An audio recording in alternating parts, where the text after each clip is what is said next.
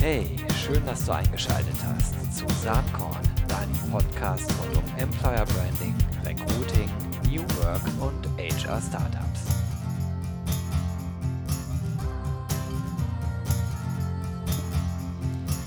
Jo, wir sitzen hier über den Dächern von Hamburg in dem Raum San Diego bei der New Work SE, ehemals Xing und auch immer noch Xing, aber das erklärt uns der Protagonist des heutigen Podcasts höchstpersönlich selbst.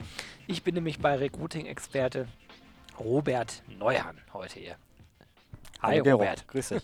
Ich freue mich sehr, dass das klappt und ähm, wir haben uns äh, kennengelernt dieses Jahr, als ich äh, das Vergnügen hatte, bei dir auf dem ähm, The Future of Recruiting Barcamp in Hamburg reden zu dürfen. Und da können wir vielleicht auch einsteigen.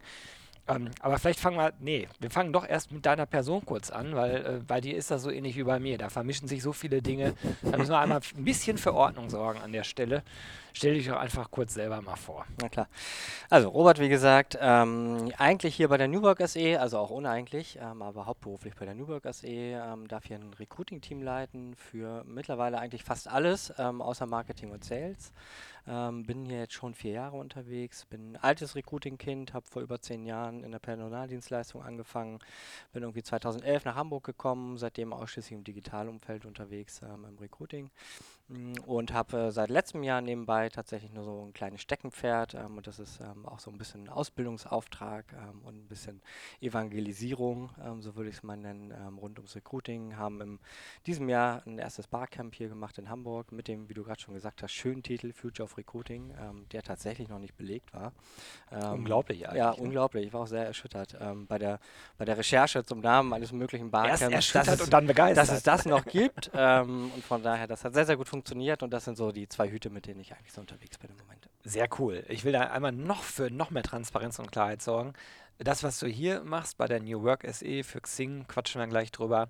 Ähm, das andere, ist das dein Baby? Ist das sozusagen auch von Xing, weil du sagst, so im Auftrag irgendwie ähm, so ein bisschen Weiterbildung. Aber wie, wie ist ja der Zusammenhang? Ja, äh, gibt es eigentlich tatsächlich gar keinen Zusammenhang. Ah, das ja. ist mein ganz kleines Baby, ähm, das ich so privat nebenbei mache. Ähm, habe tatsächlich auch, ähm, um noch mal ein bisschen New Work-Aspekt rein, reinzubringen, ähm, tatsächlich in Teilzeit auch mal reduziert, um ein bisschen Zeit dafür auch zu haben. Also arbeite jetzt irgendwie nur noch 80 Prozent. Ähm, nehmen auch ein bisschen Zeit für die zwei Kinder, ähm, die ja auch ein bisschen mehr ah. Zeit haben wollen. Ähm, und ähm, von daher gibt es da keinen Zusammenhang. Ja, guck mal, das ist interessant. Äh, erinnert mich so ein bisschen an mich selbst. Mit Saatkorn und Territory Embrace ist genau eigentlich eine ähnliche Aufstellung. Okay, lass uns doch einfach mal hier über, über den Xing-Auftrag, äh, den du hier hast, erstmal anfangen zu schnacken. Das heißt, du bist in einem, in einem Team, was für Xing selbst rekrutet, ne? Das ist richtig, genau. Ähm, für die New Work SE. Ähm, jetzt ist es tatsächlich richtig New Work SE, weil ähm, so eine Zentralfunktion, ähm, wie eben das Recruiting, neben vielen anderen, ähm, tatsächlich in der New Work SE angesiedelt sind. Wir machen also das Recruiting für die Xing, ähm, klassische jetzt Xing GmbH und Co. KG, also das klassische Netzwerk für die B2B-Kollegen im, im E-Recruiting-Bereich, äh, die die meisten ja kennen werden, den einen oder anderen für die Marketing-Solutions-Kollegen, die irgendwie Advertising und Employer Branding-Lösungen anbieten, bis hin auch zur Unterstützung für Prescreen in Wien, ein bisschen für Honeypot in Berlin. Ähm, also eher so einmal übergeordnet Recruiting für unterschiedliche Unternehmensteile. Hört sich mega spannend an und man muss ja auch sagen, ähm, wenn man Xing über die Jahre so äh, beobachtet hat, verfolgt hat, jetzt äh, New Work SE, das ist schon sehr beeindruckend, wie sich das äh, Kerngeschäft entwickelt hat, ähm, aber auch was es an Zukäufen gab und ja auch immer noch gibt. Ist ja auch gerade in letzter Zeit noch einiges passiert in, in diesem letzten Jahr. Ähm, wie wirkt sich das eigentlich auf deine Aufgaben aus? Hast du dann Recruiter, die dediziert für äh, Unterunits äh, sozusagen rekruten und du koordinierst das mhm. Ganze? Oder ist das so, dass ihr im Grunde genommen für den gesamten New Work SE Haber, habe ich eben unten verstanden, ne, den Hafen für all die mhm. äh, äh, angeschlossenen Geschäftsbereiche äh, das macht. Wie ist das aufgeteilt? Ja, wir sind ja schon immer seit jeher, also wechselt natürlich in einem wachsenden Unternehmen, wie das ist, muss ich das Recruiting irgendwie auch fortwährend anpassen. Ähm, aber eine Konstante, die wir haben, ist tatsächlich, dass wir im Recruiting nach Job Families, wie wir es nennen, aufgestellt sind. Das heißt, wir haben spezialisierte Recruiter für bestimmte Unternehmensbereiche. Ähm, das war bei mir immer Produkt und UX. Ähm, eine Zeit Zeit lang das ganze Thema Media und Communications. Ähm, Im Mai ist irgendwie das ganze Engineering IT dazugekommen. Ähm, und jetzt ähm, ab Januar werden wir auch noch den ganzen CFO-Bereich irgendwie mit in, in, das Team bekommen. Ähm, heißt, ich habe dedizierte Recruiter, ähm, die auf bestimmten Job-Families rekrutieren und das dann eben unter, über, unternehmensübergreifend. Heißt, meine Tech-Recruiter rekrutieren für alle Töchter, die wir mhm. eben haben, hier rund um Xing, unterstützen Prescreen in der, in der Rekrutierung, unterstützen auch mal einen Honeypot irgendwie in Berlin. Das ist eher die Zuteilung. Also nicht dedizierte Recruiter pro Unternehmen, sondern wirklich auf die Job-Family. Das ist so die, die einzige Maßgabe, die wir ehrlicherweise auch nie anfassen, ähm, weil wir es extrem sinnvoll finden, dass Recruiter spezialisiert sind, ihre Zielgruppe kennen, wissen, wo sie sein müssen ähm, und da einfach auch über die Zeit ein sehr, sehr gutes Netzwerk sich aufbauen können. Naja, klar, das hat sich in den letzten Jahren ja auch total entwickelt. Man muss ja wirklich sagen, durch die Digitalisierung, vor allen Dingen aber auch in Kombination mit dem demografischen Wandel, haben wir halt eine Situation, die ja Recruiting auf ein ganz anderes Bedeutungslevel äh, gehoben hat und auch weiter hebt. Äh, und äh, dann sozusagen auf die einzelnen Job-Families oder vielleicht auch Berufsbilder zu gucken, macht Sinn, weil die Communities ähm, sozusagen ja sehr, sehr unterschiedlich sind, wo die Leute sich bewegen, wie die sich bewegen, wie die angesprochen werden wollen. Es ist ein himmelweiter Unterschied zwischen Marketing-Leuten und IT-Lern zum Beispiel. Wie stellst du denn sicher, dass in deinem Team übergreifend so eine Art Grundausbildung äh, äh da ist. Ich nenne das jetzt mal so Recruiter 2.0. Mhm. Ne? Also weg von diesen rein administrativen Abarbeitungsaufgaben wie Recruiting eigentlich vor fünf, sechs Jahren und ehrlicherweise auch heute noch äh, in vielen Organisationen gelebt wird, hin zu wirklich einer, äh, ich sag mal, strategisch operativen Aufgabe. Es, also es fängt natürlich schon bei der Auswahl der Recruiter an, glaube ich. Ähm, und das heißt nicht, dass derjenige ähm, das irgendwie schon mitbringen muss, sondern das ist schon eher eine Mindset-Frage. Ähm, und das spielt unter anderem, wenn wir über Dig Digitalisierung sprechen, für mich schon auch eine gewisse digitale Affinität, ehrlicherweise eine Rolle. Ähm, so Themen wie Analytik und so weiter, die man sich früher einfach auch viel, viel weniger angeguckt hat bei, bei Recruitern, ähm, spielen da für mich in der Rekrutierung eine deutlich größere Rolle. Ähm, darüber hinaus kannst du es natürlich sicherstellen ähm, in fortwährender Ausbildung. Ähm, klar, ähm, auf der einen Seite äh, On-the-Job-Learning ist auch immer so ein, so ein, schönes Passwort, das irgendwie durch, durch, die, durch die Reihen geistert. Aber ich glaube, das kann man sehr, sehr viel strukturierter machen. Und der Mehrwert, den wir als strategische, und so verstehen wir uns ja auch, und das war auch tatsächlich schon immer so, seit ich hier bin, wir haben immer einen großen, wichtigen Stellenwert, gerade in einem wachsenden Unternehmen. Wir stellen irgendwie 250 bis 300 Leute pro Jahr ein, seitdem ich hier und bin. Und viele schwierige Profile. Und ne? Viele schwierige Profile. Ähm, von daher ähm, ist es da eben äh, genau wichtig, wirklich das Mindset auch mitzugeben. Also das Mindset ist, ja, wir sind Dienstleister ähm, und wenn du ähm, wirklich Partner deiner Fachbereiche und Berater deiner Fachbereiche ähm, werden willst, musst du das Daily Business sauber abarbeiten. Ähm, und dann eben in die Beratungsfunktion kommen und das Vertrauen erarbeiten. Und ich glaube, da haben wir hier einen sehr, sehr guten Stellenwert. Den muss man uns auch erarbeiten. Also es war durchaus 2015, ähm, als ich angefangen habe, schon auch noch ein bisschen anders. Ähm, ich kann mich an mein, mein erstes Company-Meeting erinnern, das ich gehabt habe, als ich gestartet bin. Ähm, für, für die, die es nicht kennen, wo einmal in der Woche ähm, der Vorstand zu heißen Themen, die in, in unserem sogenannten Budometer hoch und runter gewotet werden, Stellung nimmt, ähm, war eines der heißen Themen, äh, der heißen Themen ähm, Painpoint HR Recruiting. Ähm, also wir hatten schon auch ehrlicherweise große Probleme 2015 in der Anerkennung mit den Fachbereichen, haben da einen guten Prozess durchgemacht und sind von, äh, haben uns hochgearbeitet von Zustimmungsraten. Wir haben das auch quantitativ erhoben von Zustimmungsraten zu, zum Recruiting von irgendwie, ich glaube damals 30 Prozent hoch zu 97, 98 Prozent. 97, 98 Prozent. Die mit wow. unserem Recruiting zufrieden oder sehr cool. zufrieden sind. Ähm, das ist viel Arbeit, das ist aber auch viel Dialog mit Fachbereichen, wirklich nochmal genau reinhorchen, was braucht ihr eigentlich, wie können wir euch unterstützen und dann erst kommst du über überhaupt in die strategische Komponente, wirklich in eine Beratung zu gehen und auch in ein permanentes Challengen zu gehen. Ähm, ich sage meinen Recruitern ganz gerne, ähm, ja, ihr werdet auch dafür bezahlt, ähm, dass der Prozess sauber, sauber, durchläuft, dass die Candidate Experience stimmt und so weiter.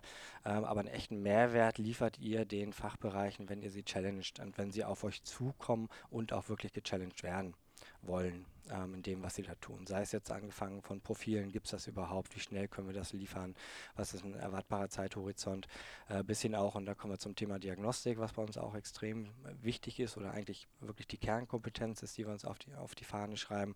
Ähm, wenn du mit Blick auf dein Team schaust, ist das eigentlich die Persönlichkeit, die du da ehrlicherweise gerade brauchst, die du hier beschreibst, ähm, ähm, die du dir eigentlich immer dazu willst. Oder auch mal einen, Hiring Manager zu hinterfragen, ähm, ähm, das klassische Bauchgefühl ähm, Bauchgefühl gibt es nicht, ähm, sondern entweder du kannst es diagnostisch belegen aus den Gesprächen oder eben nicht. Ähm, und da wirklich auch in die Challenge zu gehen und zu sagen, ja, der geht dir vielleicht wahnsinnig auf die Nerven, aber das ist ehrlicherweise für das Thema, was er hier in dem Unternehmen treiben soll, ähm, vielleicht genau das Richtige, was du brauchst. Mhm. Das hängt ja ganz viel auch damit zusammen, wie eigentlich die, äh, die Unternehmenskultur an sich funktioniert. Ne?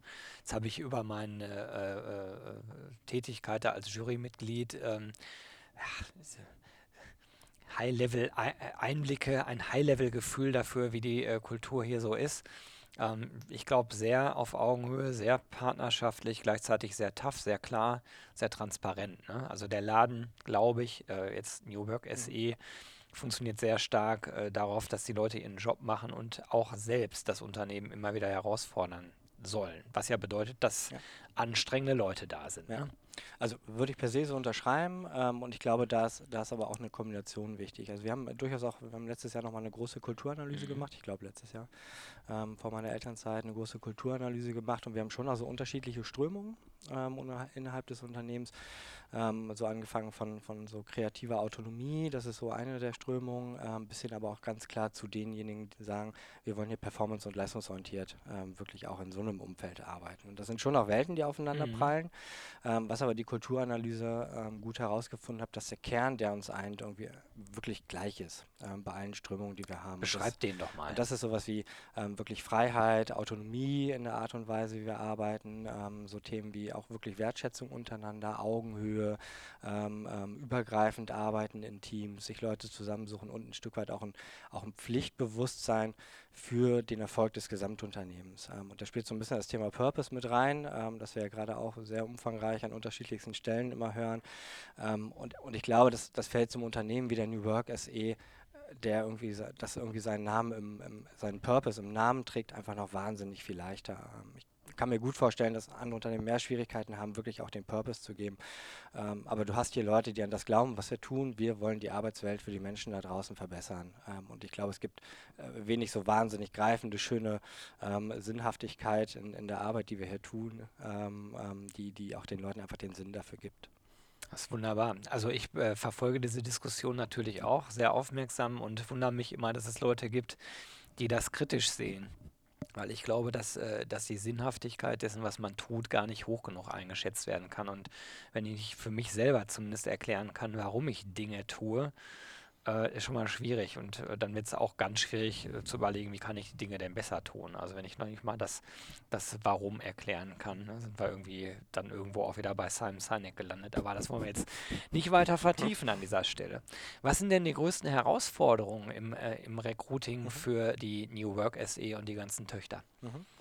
Also ich glaube, die, die größte Herausforderung ist tatsächlich die Quantität ähm, würde ich als erstes mal sagen. Ähm, und bei hoher Quantität auch Qualität sicherzustellen. Ähm, weil ich glaube, ähm, das ist so ein Punkt, der, der vorher auch nochmal so aufgreift, was uns wirklich auf, auszeichnet hier ist, dass wir wahnsinnig viele gute richtig gute Leute hier haben ähm, und um, die also natürlich Lust haben auf, dem, auf, auf das, was sie tun, aber die einfach wirklich gut sind in dem, was sie tun. Und ähm, ich habe eine Produktdirektorin, die in Interviews immer ganz gerne auch auf diese Frage sagt, ähm, vielleicht muss das rausschneiden.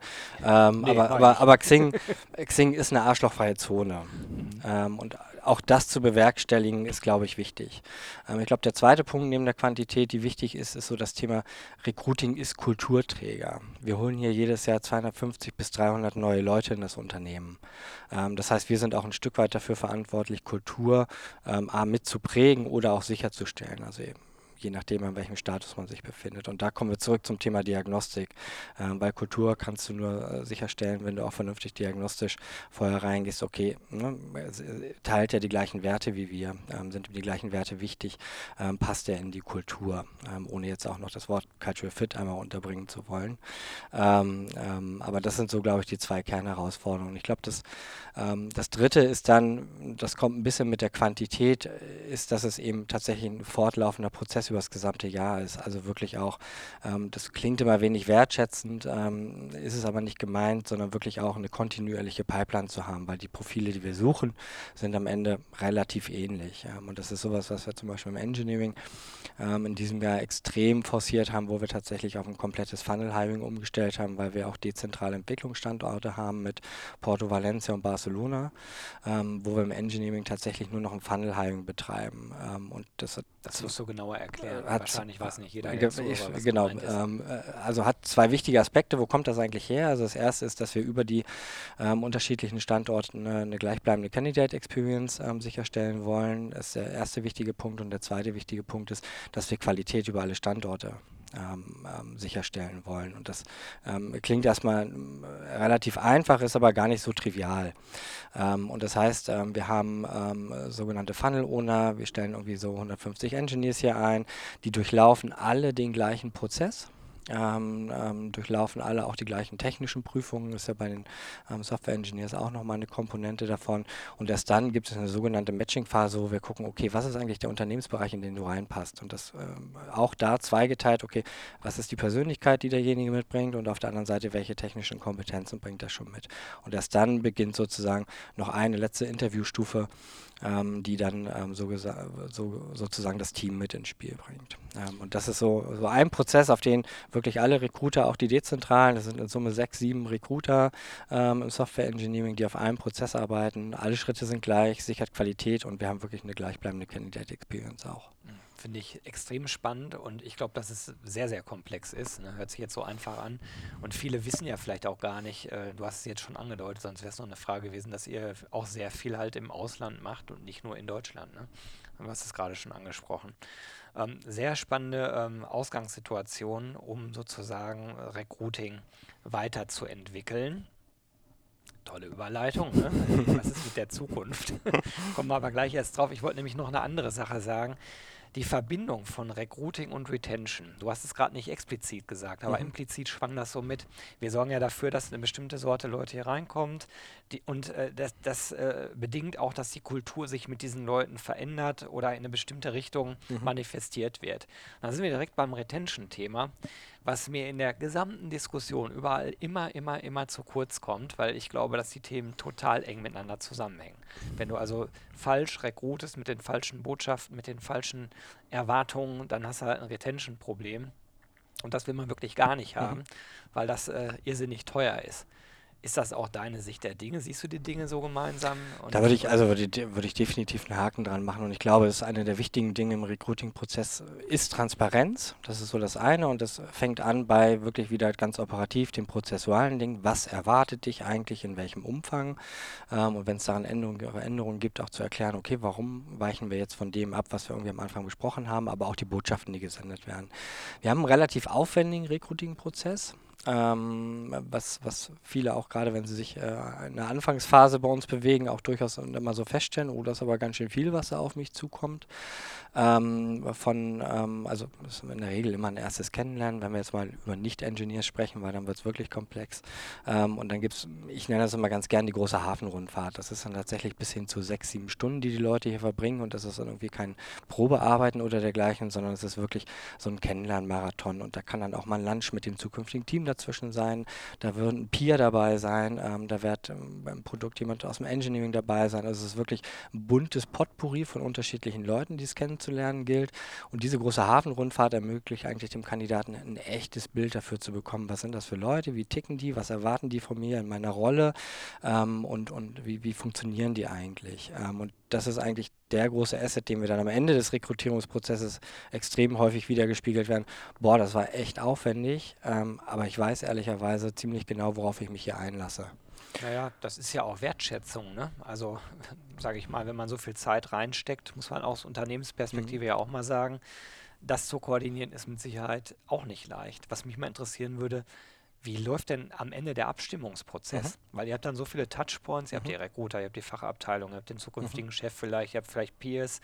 Wie sammelt ihr denn das gesamte Feedback dann mhm. wieder ein?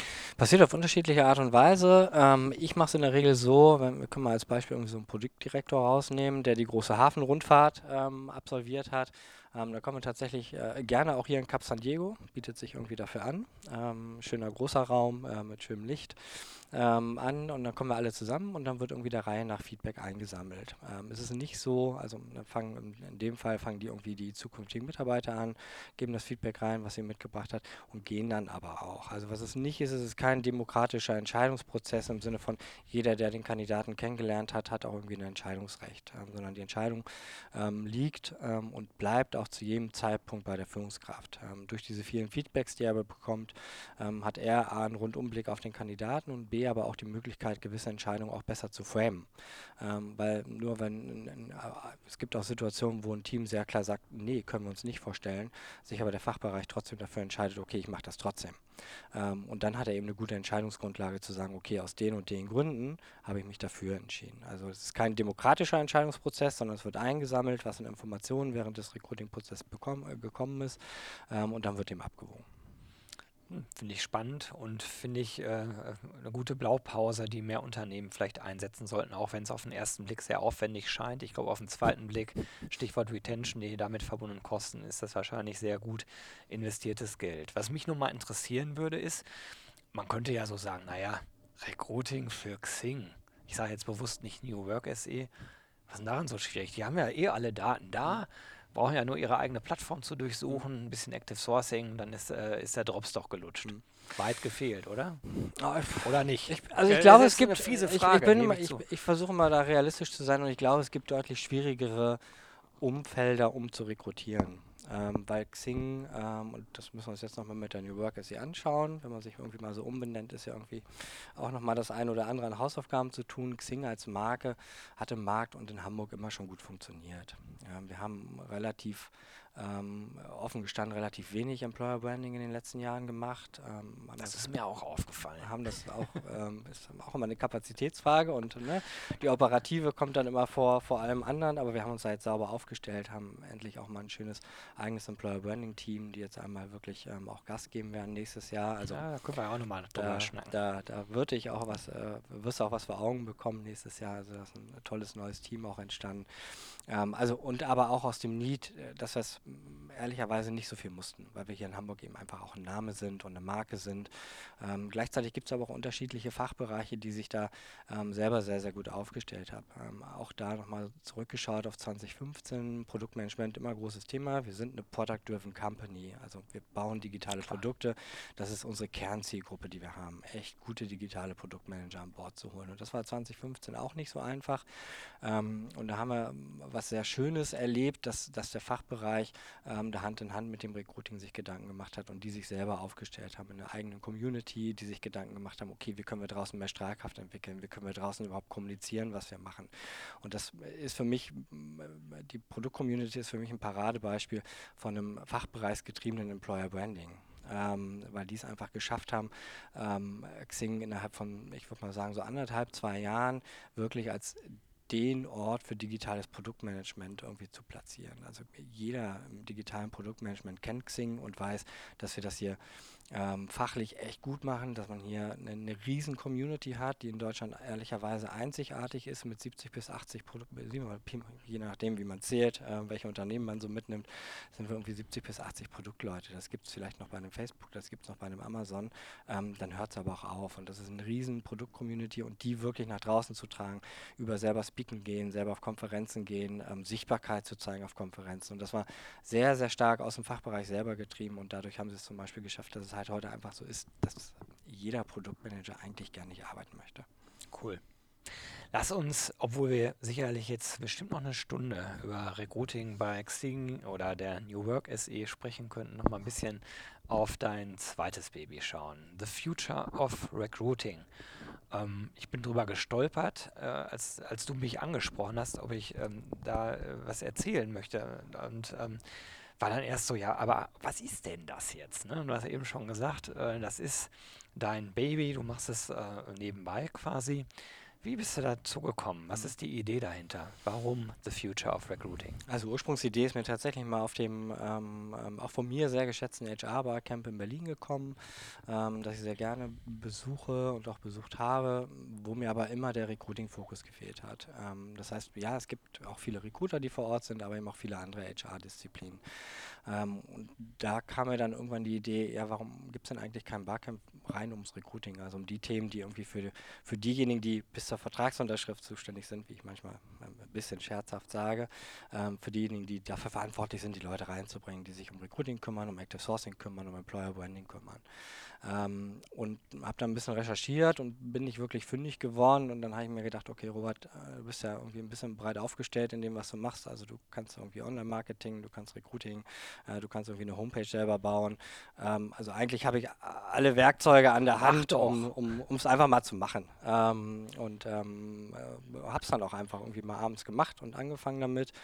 Ähm, es gab extrem viel positive Resonanz irgendwie vom Start weg ähm, und es hat funktioniert dieses Jahr und das war die Ursprungsidee. Also wirklich mal ähm, fokussiert, wirklich Recruiting-Leute in einen Raum zu bringen, damit sie in einem Barcamp-Format ähm, gespickt mit Keynotes, kann ich gleich nochmal was zu sagen, ähm, gespickt mit Keynotes wirklich auch ein bisschen tiefer in die Diskussion kommen, auch wenn sie natürlich nicht so tief in die Diskussion kommen, wie man das bei jedem Barcamp erlebt, weil ähm, am Ende wollen doch immer alle noch weiter diskutieren und in einer Dreiviertelstunde oder Stunde kommt man eben nicht auf den tiefen Punkt, den man gerne hätte. Erstauflage ist super gelaufen. Gucken wir mal kurz nach vorne. Ihr seid jetzt, ich glaube, im März oder April unterwegs. April. April. Mit der Zweitauflage, ne? Ja. Kannst du schon ein bisschen was verraten ja. dazu? Also wir haben ein bisschen was umgestellt. Ähm, ich bin ja jemand, der ähm, also von, von der Newberg es eh gewohnt ist, iterativ zu arbeiten und sich auch viel Feedback einzuholen. Ähm, so haben wir auch Feedback nach, nach, dem, nach dem ersten Barcamp gemacht. Ähm, eine Erkenntnis war, ja, habe ich gerade schon angedeutet, man kommt nicht in die Tiefe. Ähm, das heißt, es wird ähm, vor dem eigentlichen Barcamp diesmal auch einen Workshop-Tag geben, wo man drei Ganztages-Workshops besuchen kann, zu den klassischen Recruiting Barcamp Themen, einmal ähm, Employer Branding, wie kann ich eigentlich mal anfangen, so eine EVP zu entwickeln ähm, und aufzubauen. Das zweite wird äh, mein Herzensthema werden, ein Workshop zum Thema, wie kann ich eigentlich Performance Marketing im Recruiting einsetzen. Ähm, das ist ein Thema, das mir immer extrem wichtig ist, ähm, was viel zu wenig ähm, irgendwie Aufmerksamkeit bekommt. Das ändert sich aber hoffentlich. Ähm, und ähm, das dritte Thema wird auch ganz klassisch ähm, Active Sourcing sein. Ähm, die, die, die zweite Änderung ist, ähm, es wird nicht drei Keynotes geben, sondern vier Keynotes, ähm, nachdem wir in diesem Jahr mit zum Thema Active Sourcing ist tot auch ein bisschen äh, heißen Diskussionsstoff in Twitter fabrizieren konnten, würde ich das gerne einmal nächstes Jahr für die Keynote mit aufnehmen und das ein bisschen tiefer diskutieren. Ansonsten wird es auch da eine Keynote wieder geben zum, äh, zur Future of Recruiting, zum Employer Branding und die dritte auch da zu meinem Herzensthema Online-Marketing. Warum Keynotes ähm, auf dem Barcamp? Das glaube ich auch nochmal wichtig, hat mir durchaus auch die eine oder andere Kritik eingebracht. Ähm, ich habe es eigentlich gemacht, um so ein bisschen die Hürde zu nehmen, weil ich weiß, dass für viele im Barcamp, und wir hatten ja, ähm, was am ersten Tag nicht da, aber wir hatten tatsächlich, ich würde sagen, so 80, 85 Prozent Barcamp-Erstbesucher also die wirklich noch nicht auf dem Barcamp waren. Und ich glaube, für viele ist die Hürde immer extrem hoch, zu einem Barcamp zu gehen, weil es eigentlich, weil man überhaupt nicht weiß, was einen erwartet. Ja, du brauchst einen Icebreaker, du brauchst genau. irgendwie genau. eine Einordnung, auf die man sich berufen kann, genau. sei es äh, zustimmend oder zu sagen, das war ja Käse, ja. Ne? aber und du hast halt Gesprächsstoff. Ja, und ich finde, durch Keynotes ne, löst man das einmal so ein bisschen auf. Also man hat zumindest so einen Grundstock von Themen, die einen erwarten, ähm, die auch einen so ein bisschen vorbereiten. Sie bieten außerdem irgendwie auch nochmal Zündstoff für weitere Sessions, um darüber zu diskutieren. Und deshalb war für mich tatsächlich zu sagen, okay, wir machen hier keine Frontalbeschallung, ähm, sondern schon das interaktive Format, das eben auch alle wertschätzen, die jetzt irgendwie da waren, ähm, aber geben Impulse rein. Ähm, und deshalb war mir das so wichtig, da auch nochmal ein bisschen Keynotes unterzubringen. Super. In den äh, Show Notes hier vom Podcast, da findet ihr alle Infos äh, zu The Future of Recruiting Teil 2. Ähm, wo ihr euch anmelden könnt, äh, wie das ganze Prozedere abläuft. Coole Webseite, ähm, der Link ist dann da. Bleibt noch ein Thema in ganz eigener Sache. Ich freue mich total, dass du auch Speaker bist beim RC20 Festival Anfang Mai in Köln. Und da geht es auch äh, um Recruiting. Hast du dir schon grob was überlegt? Wahrscheinlich noch nicht, ist ja noch ein bisschen Zeit hin, oder? Ich habe so ein bisschen was im Hinterkopf, habe ich schon. Es wird ja interaktiv werden, also ich werde nicht frontal beschallen, ähm, auch wenn ich das äh, mittlerweile tatsächlich auch ganz gut kann. Ähm, aber ich werde nicht frontal beschallen, sondern wir werden uns wirklich mal ein bisschen Gedanken machen, wie kann man eigentlich ähm, das, das Recruiting, ähm, nicht was wir hier machen, übersetzen, sondern wie kann man eigentlich gerade diese innovativen Recruiting-Ansätze in so ein mittelständischen Umfeld ähm, reintragen. Ähm, und ich weiß, und deshalb, ich sage immer ganz gerne, ich bin hier schon in einem für einen Recruiter luxuriösen Umfeld, weil wir spezialisierte Rollen haben, weil wir ein großes Team sind, in dem wir voneinander lernen, können. Aber ich weiß, dass das gerade im Mittelstand ein echtes Thema ist, wo man dann eben im Recruiting-Team auch vielleicht mal nur alleine ist oder zu zweit und eben viel, viel generalistische Aufgaben links und rechts hat. Aber sich da vielleicht genau die Stellschrauben rauszuarbeiten und rauszupicken, ähm, die man aus spezialisierten Umfeldern nehmen kann, um sich selbst dann ein Stück weit voranzubringen im Recruiting, Employer Branding und vielleicht auch Sourcing. Ähm, ich glaube, das sind so die die, die, wichtigen Essenzen, die irgendwie nach so, ein, so einer interaktiven Session rauskommen sollten. Finde ich mega, hätte ich mir nicht besser wünschen können und sage an dieser Stelle erstmal ganz, ganz herzlichen Dank, dass du dabei warst. Und Sehr gerne. Ähm, wir werden bestimmt irgendwann eine zweite Auflage machen. Alles cool. Gute. Vielen, vielen Dank. Ciao. Ciao.